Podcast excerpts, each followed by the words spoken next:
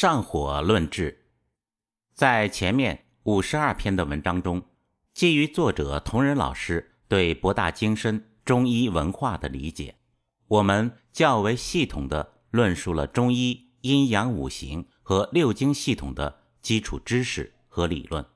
从本篇开始，同仁老师将结合自己的经验和认知，通过举例分析常见病的原因和对治方法，来加深。对中医系统理论的了解和认知。下面我们先从认识上火开始。著名的火神派研究专家张存替老师在其《中医火神派探讨》以及相关的著作中指出，当今社会的很多上火症状多为阴火，本质为阳虚，在治疗中应该以扶阳为主，应该用温暖的方法。来治疗上火的症状，用滋阴清火的方式会越治越坏。在实践中，我们发现情况的确非常接近。用四逆汤和潜阳风随丹的思路，的确对大部分上火的症状有效。但我们也发现，生活中有些上火症状用单纯的温法效果并不好，甚至还会导致一些痔疮发作、出血类症状加重的情况。有些上火症状用单纯温阳的方法虽然有效，但疗效并不稳固。作者认为，在上火的治疗层面，理论依然有很多不清晰的地方，有必要从理论层面进行一个相对清晰的归纳和认知。我们依然可以从六经辩证的归纳法去分析上火的治疗思路。第一，太阳之火。太阳系统是人体体表的防御系统和空气交换系统。体表毛孔一开一合的呼吸机制，保障了人体呼吸系统与外界的空气交换功能。如果外邪攻击太阳系统，导致太阳系统生病，则太阳系统正常的工作功能就会丧失或者削弱。例如，寒邪收缩。会导致太阳系统收缩郁结而产生内热，郁结的热量即会产生所谓的火症。当风寒数表时，我们在第十七篇风寒感冒与麻黄汤中分析用麻黄汤来解表散热。与寒邪的收缩作用相反，热邪会导致太阳系统毛孔洞开，入侵到人体内，损耗人体的精血。人体的太阳表系统起着与外界能量交换和毛孔呼吸的功能。如果因为外邪入侵或者自身虚弱而无法正常工作时，经常会在体内产生郁结之热。这种火热的情况需要通过修复太阳系统来实现。如病人得了桂枝汤症，流汗太多损失身体精血，也会出现上火的症状。因太阳系统生病，人体的空调系统失灵导致的热交换系统问题的上火，应该以修复和加强太阳系统的功能为主。临床中可从桂枝法的思路去延伸。第二，阳明之火，人体的阳明系统在中医中指的是人体的肠胃，肠胃系统对太阳表系统起着支持作用。太阳系统开合失常产生的郁结之内火内热，很容易传递到阳明系统。当内热严重损耗身体津液时，用白虎汤来清热生津。白虎汤由石膏、知母、炙甘草和粳米四味药组成，用生石膏来清热，用知母生津，保护阳明系统。不深入消耗少阴系统的水液，上两味药过于苦寒，所以用炙甘草和粳米保护肠胃，不至于受到太多损伤。如果产生的热邪过于严重，损耗身体大量的津液，出现便秘、小便少、黄等症状，《伤寒论》提出用大小承气汤、调味承气汤等方式。来泻热清火。目前市面上流行的牛黄解毒丸，黄连上清丸等制剂的治疗思路，皆属于清阳明系统的火热。如果是阳明之火，则治疗有效；如果不是阳明之火，则会损失人体的阳气，造成人体系统性紊乱。误用会损伤肠胃、脾肾阳气，而消化不良，造成身体系统性失调。三少阳之火。人体的少阳系统是人体的阳气调节系统，蕴藏着轻柔的生长之气。如果邪气传递到少阳系统，少阳系统郁结也会产生热。这种热往往不会是大热，以口苦、咽干、目眩为表现形式。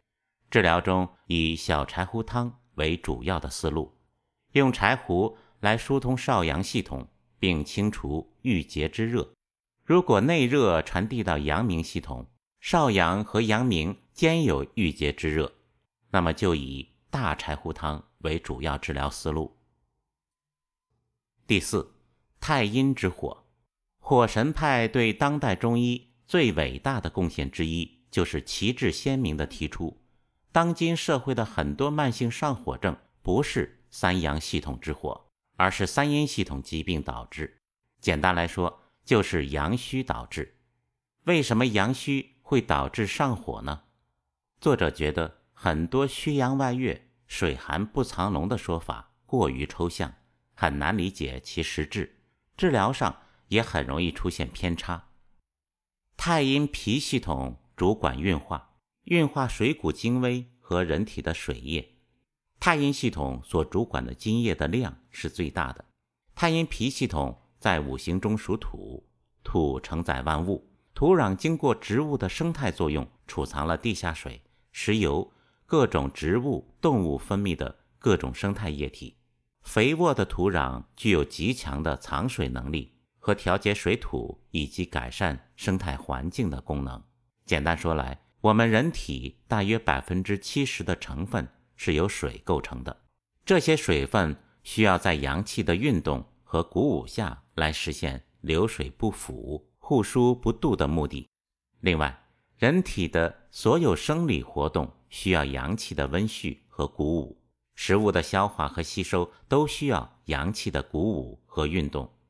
如果阳气不足，人体的水液代谢失常，体型过于发胖的人，经常因为水液滞留人体。变成痰饮，痰饮和不能良好吸收消化的食物堆积在身体内发酵，会产生郁结之热。这种虚热上浮在头面，经常会产生看似的火症。治疗中很容易被当作阳明之火而滋阴泻火。很多青年人头面痤疮属于此类型。身体过于瘦弱的人，经常因为脾虚。身体无法留住有效的水分，水分流失后，津血匮乏也会导致上火。因为阳气虚弱，水液气化不足，也会感觉到类似口渴、上火的症状。无论上述胖和瘦两种情况，治疗中都应该以温热健脾的方式为主。所不同的是，肥胖痰饮型体质应同时考虑。利水利湿的情况，瘦弱型的体质应同时考虑健脾和滋阴养血，温阳健脾和补血养筋同时进行。元代名医李东垣对此类太阴之火认识极为深刻，其代表药方补中益气丸等，用生阳健脾的方式来治疗太阴之火，提出了太阴虚。则生伏热的学术思想。按照《伤寒论》的思路，可通过四逆汤和附子理中汤的方式来治疗肥胖痰湿型体质；可结合真武汤思路来扶阳利水健脾。瘦人津血亏损型，应扶阳健脾的同时，不忘记滋阴养血。很显然。如果不仔细通过六经归纳的方式，前阳风随丹组方是附子、生黄柏、龟板、炙甘草、杀仁等思路，在治疗太阴之火，并不会很有效，并缺乏稳定的效果，主要是其组方健脾调节太阴的功能不强。该组方中焦脾系统缺乏斡旋，而有点直上直下的感觉，更适合中焦湿热郁堵而脾系统对水的调节能力不虚的患者。听众可慢慢仔细体会其适用范围。太阴脾系统上火症状，应该以白术、干姜、炙甘草、附子的组合为主要思考思路，可用少量的黄柏、黄连、反佐清除郁结之火。第五，少阴之火，少阴系统和太阴系统在五行中属性不同，太阴系统属土，少阴系统属水。从五行生克关系看，土克水，指的是土壤对水有管理的作用。地球上江河湖海的水源一般都来源于高山的溪流汇集而成。太阴系统更像土壤中的地下水系，最终会汇入湖泊和海洋。少阴系统更像人体的湖泊和海洋，专门对水液。进行代谢和处理。我们在第四十二篇《少阴系统与少阴病》中，对肾系统的功能做过比较详细的介绍。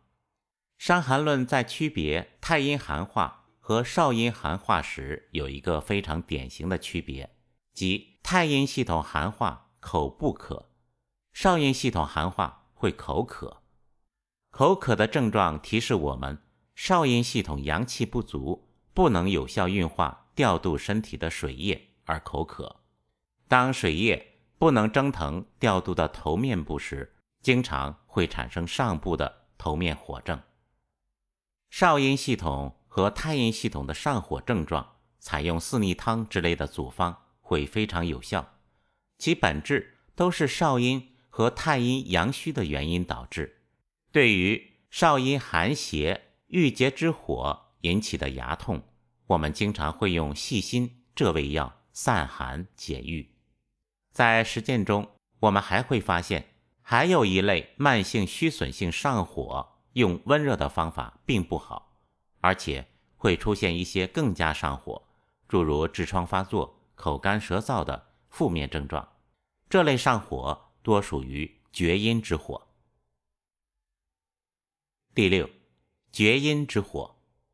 厥阴肝系统是主藏血的，血是人体津液中最精华的部分。厥阴肝系统在五行中属木，木对应春天温暖生长生发的特点，所以厥阴系统的特点是阴中含阳，阳气负责鼓舞厥阴系统阴血的运动和输布，就如同春天的植物当中蕴藏着生长生发之火。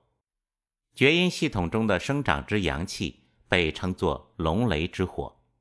当厥阴系统的生长之气被寒邪作用抑制的时候，相火郁而不能调达，相火就会郁积而发，出现热症。我们生活中常见的很多肝火都是肝气因虚寒而化郁化火，并非真正的肝火旺。治疗上要以温暖的方法疏肝解郁。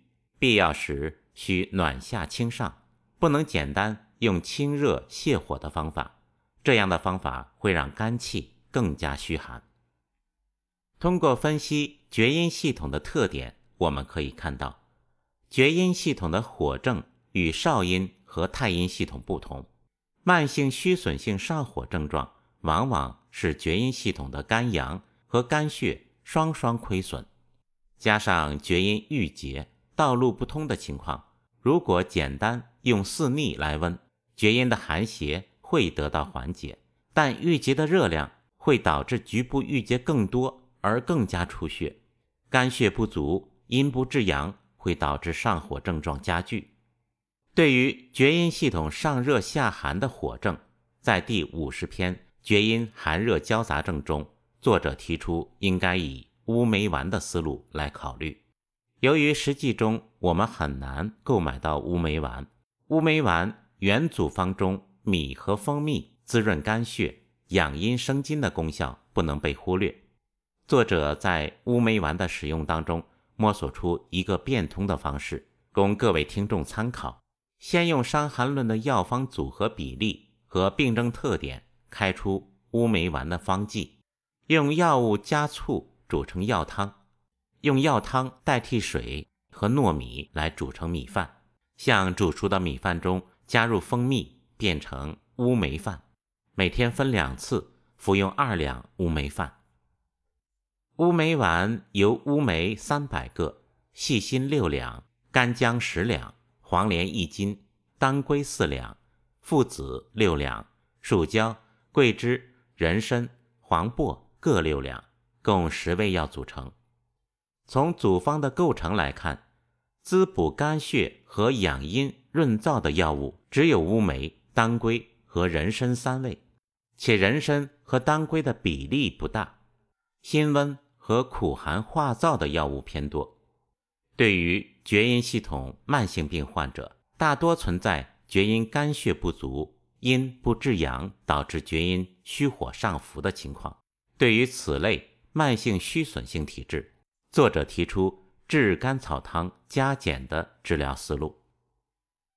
厥阴系统的肝阳和肝血不足，均会导致厥阴系统的郁结和火症。治疗时不仅要考虑。扶助厥阴系统的阳气，也要考虑滋润其阴血。《金匮要略》中的吴茱萸汤、黄土汤，均是治疗厥阴系统慢性虚损的疾病。我们从中可以找到一些启示。在第四十五篇四逆汤中，我们提到炙甘草这味药，除了本身具有滋阴补筋的效果，还有一个重要的作用，就是它的蓄水作用。蓄水的作用就是保存人体的阴液，这个思想在《伤寒论》第一百七十七条的炙甘草汤中更是体现的淋漓尽致。重用炙甘草四两，用了大枣三十枚，还用了清酒导引进入血脉，都是在告诉和传递给我们一个非常重要的信息，即如何快速恢复人体流失的水液和血液。并引入厥阴系统。如果在炙甘草汤中加入驱除厥阴郁结之寒的吴茱萸，温补少阴的附子，温补太阴的干姜，炙甘草汤中的生地、阿胶本身就有驱除厥阴之火的功效。火麻仁有润滑通结的作用，会不会找到治疗厥阴之火和慢性虚损性疾病的总体？治疗思路呢？